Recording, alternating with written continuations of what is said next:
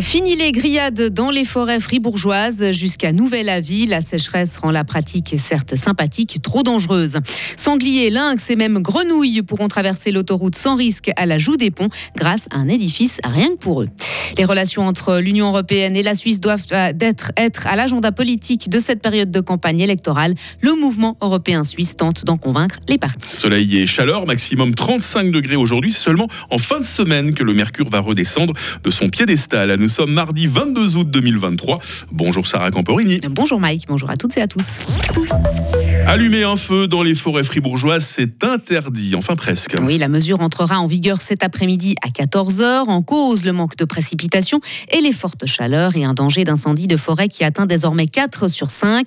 Et pas question de griller saucisses ou côtelettes, même sur des emplacements prévus à cet effet.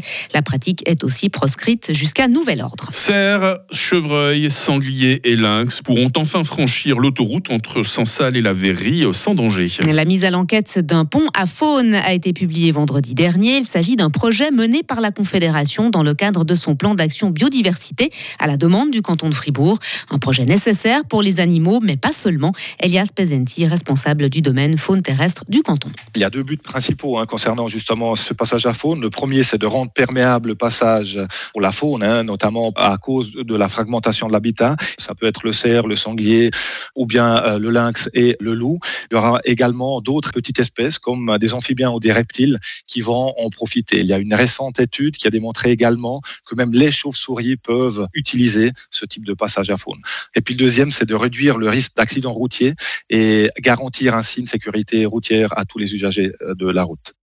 Et la concrétisation de ce projet, lancé en 2018, a pris du temps. Il a notamment fallu mener plusieurs discussions avec les propriétaires ou exploitants des terrains jouxtant le futur pont.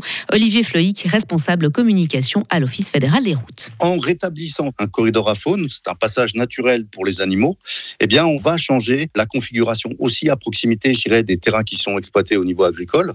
Et la première réticence qui a pu être exprimée, c'est de dire, mais est-ce qu'on ne va pas créer un appel d'air pour les animaux au risque de, de détériorer en fait les cultures? Donc la première étape, ça a été précisément d'aller rencontrer les personnes qui pourraient être directement concernées pour voir ce que ça impliquait en termes constructifs d'abord, puis surtout de voir avec eux quelles mesures complémentaires on pourrait mettre en place pour éviter qu'il y ait des détériorations de ce type. La réalisation du pont à faune de la Joue des Ponts est désormais envisagée pour 2027-2028. Difficile d'articuler un coût actuellement entre 8 et 11 millions de francs au minimum, entièrement pris en charge par la Confédération.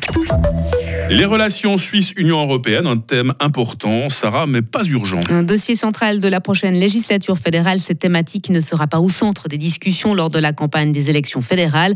Le mouvement européen suisse tente pourtant de maintenir le débat.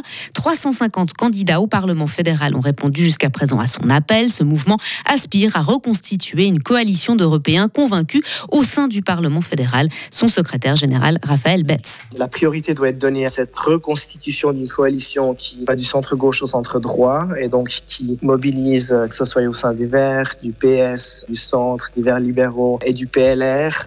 Je doute qu'on puisse convaincre naturellement les amis de l'UDC et j'ai aussi quelques doutes sur la capacité à convaincre les syndicats ou certains membres des syndicats qui sont dans une posture depuis bien longtemps de blocage.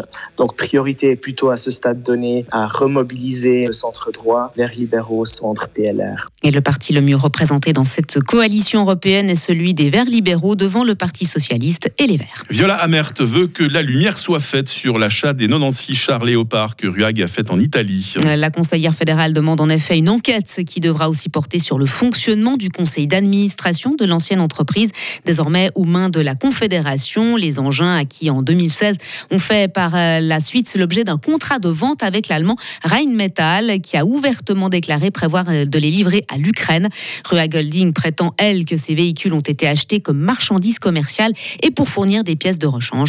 Et d'autres incohérences ont été constatées dans cette affaire. Et pour finir, Sarah, le calme régnait hier à Chypre après un incident survenu vendredi sur l'île. Île divisée, comme vous le savez sans doute, entre la République de Chypre, membre de l'Union européenne, et la République turque. En fin de semaine dernière, selon l'ONU, des forces chypriotes turques s'en sont prises à des casques bleus qui tentaient de bloquer la construction d'une route controversée. Quatre d'entre eux ont été blessés et des véhicules endommagés. Il s'agit d'un des incidents les plus graves survenus sur place depuis plusieurs années. Sarah Camporini sur Radio Fribourg et l'actu de retour à 7h30. Retrouvez toute l'info sur frappe et frappe.ch. 7h05, c'est l'heure de la météo. La météo avec Frappe, votre média numérique régional.